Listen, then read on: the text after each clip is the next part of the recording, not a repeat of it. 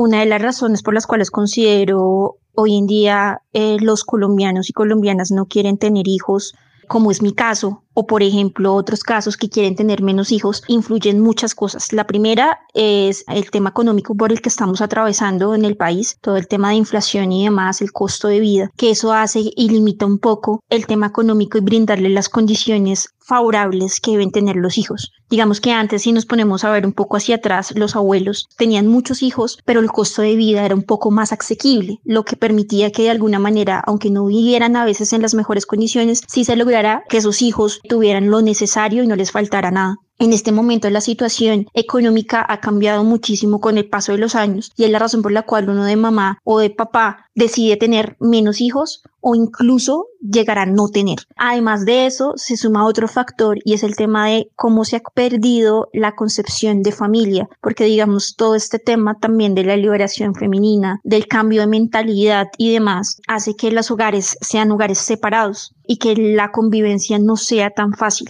para uno de mamá soltera, a veces pasan muchos escenarios que es como el que tienes a tus hijos sola o que tienes el apoyo de un papá intermitente con quien a veces puedes contar y a veces no. Entonces, otras situaciones de otras mamás que definitivamente les toca solas. Eso es lo que ha hecho que muchas personas se limiten a tener hijos e incluso decidan no tener más hijos. Entonces, depende mucho de la situación económica y también de la percepción de familia que se ha venido perdiendo con los años. Muchos de los jóvenes ya se mentalizan a no tener más hijos a raíz de las consecuencias que están viendo en este momento por todo el tema, incluso climático, incluso económico, inflación, la vida y demás razón por la cual se limitan y prefieren no tener más hijos. Entonces, esa es la mentalidad de hoy en día porque la toman como ejemplo de las generaciones anteriores en las que se han dado cuenta que a raíz de las separaciones y demás, pues al final son los hijos los que resultan sufriendo las consecuencias y demás.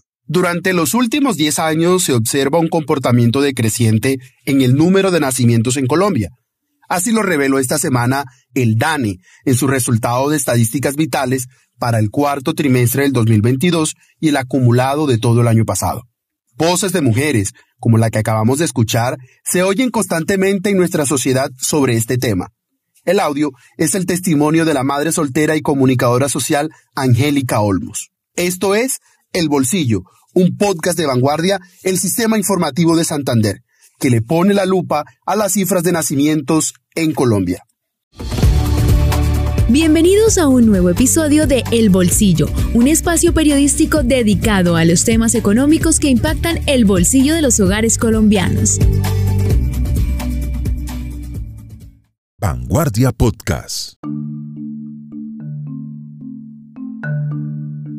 Y es que desde el 2018 dicho descenso es sostenido, siendo más marcado en el 2022, cuando una reducción del 7,7% será respecto al año 2021.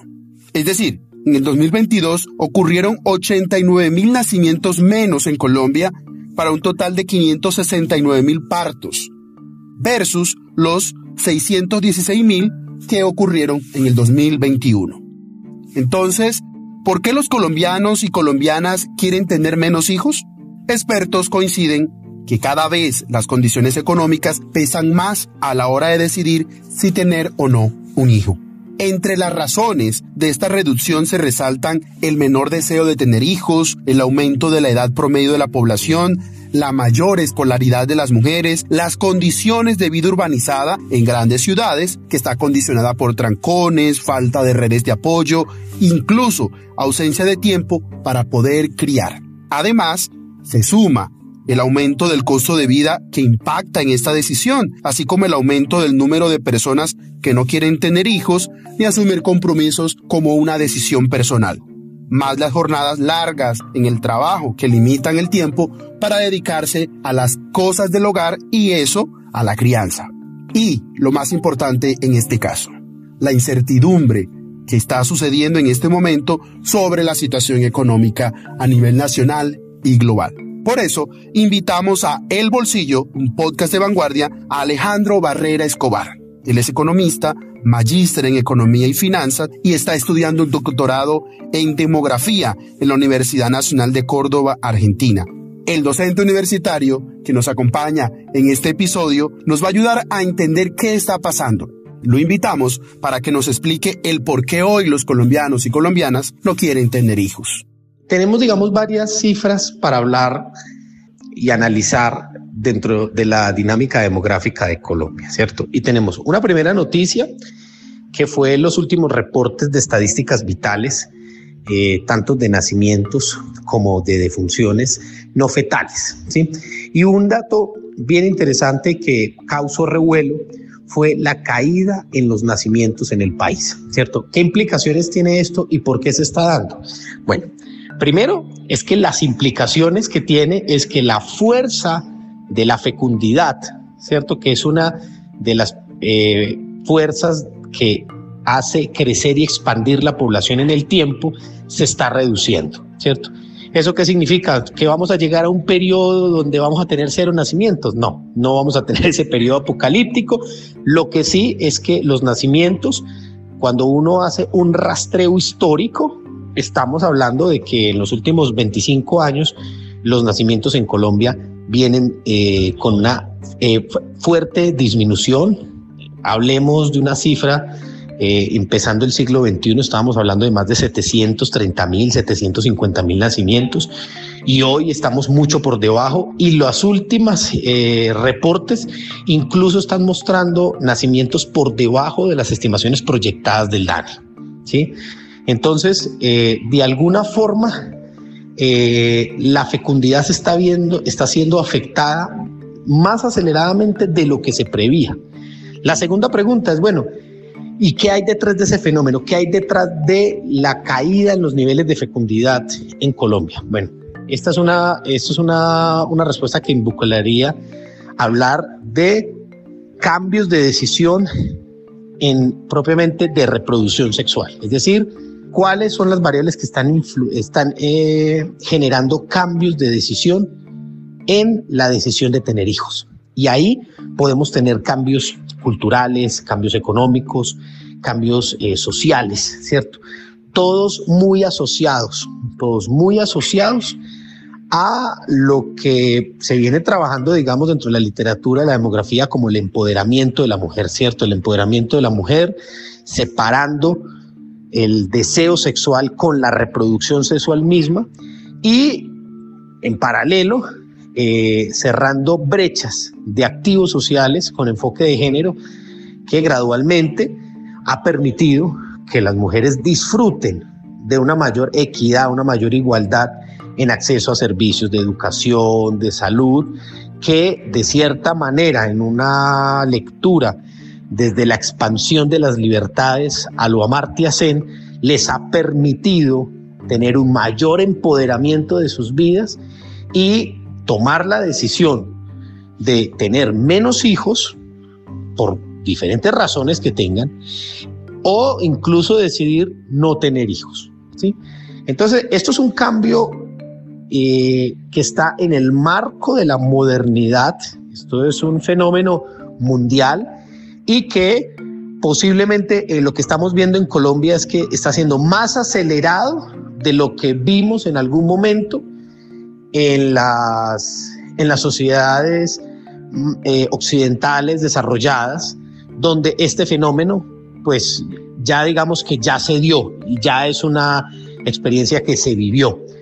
¿Esto qué implica? Esto implica necesariamente que como tenemos fuerzas de fecundidad más débiles y por ende crecimientos de población, de población menos acelerados, eh, lo, que entra, lo que estamos es viviendo un periodo de transición demográfica que también está dentro de la literatura, donde los países ah, pasan por diferentes fases de la transición demográfica y Colombia estaría experimentando una fase yéndonos hacia eh, una tercera o cuarta fase de esa transición de un bono demográfico donde ya el bono se acaba y empezamos incluso a hablar de un impuesto demográfico, ¿cierto? ¿Y por qué un impuesto demográfico? Porque eh, cambia nuestra realidad poblacional hacia una sociedad mucho más envejecida, con mayor proporción de población en edad de, de trabajar y esto tiene unas implicaciones muy fuertes, por ejemplo, para pensar cuál va a ser el nuevo sistema de pensión o cuál va a ser el nuevo sistema de salud o cuál van a ser eh, las estructuras de las fuerzas eh, del mercado laboral, porque eh, estamos en una Colombia que en los próximos, desde hoy a los próximos 30, 40, 50 años, va a ser una Colombia totalmente diferente.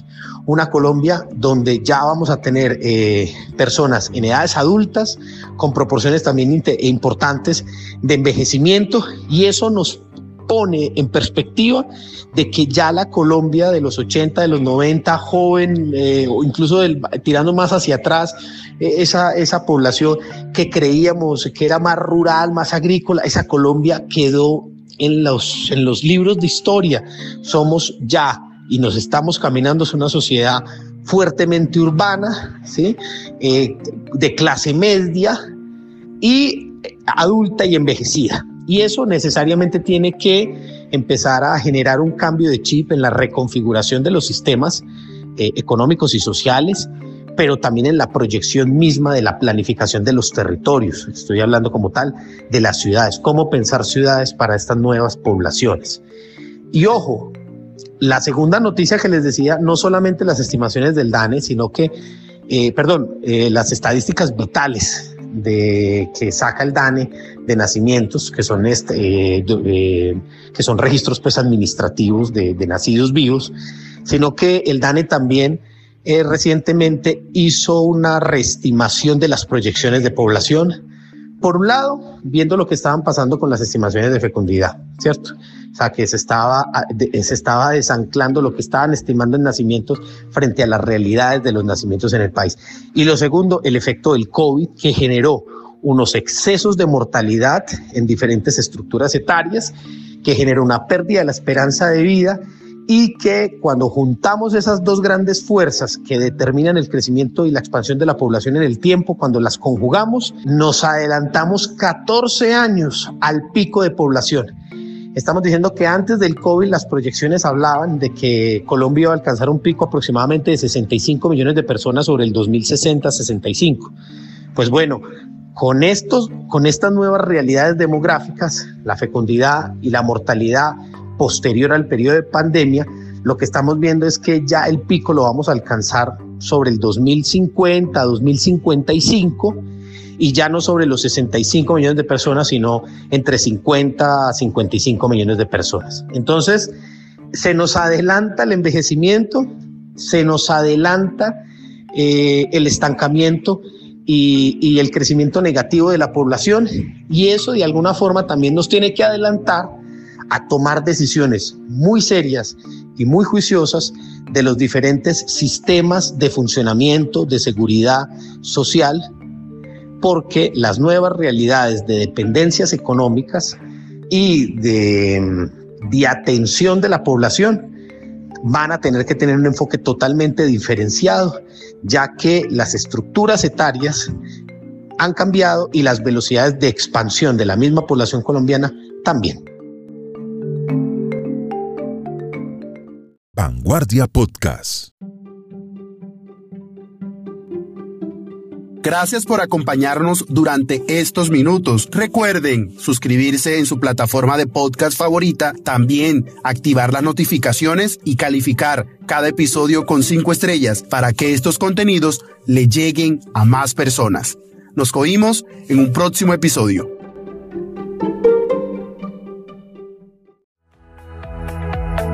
Hemos llegado al final de este podcast. Los esperamos en un nuevo episodio. Dirigió Miguel Orlando Alguero, periodista económico. Este es un podcast de vanguardia, el Sistema Informativo de Santander.